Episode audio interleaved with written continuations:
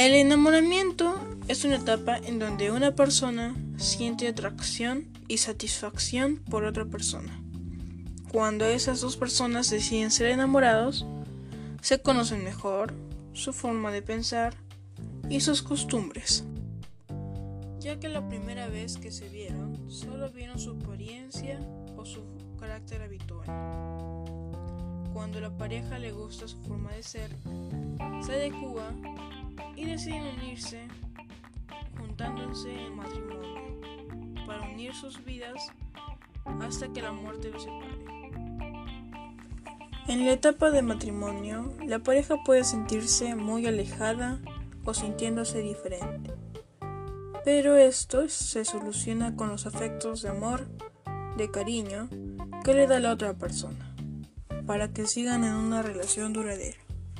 Muchas gracias. Música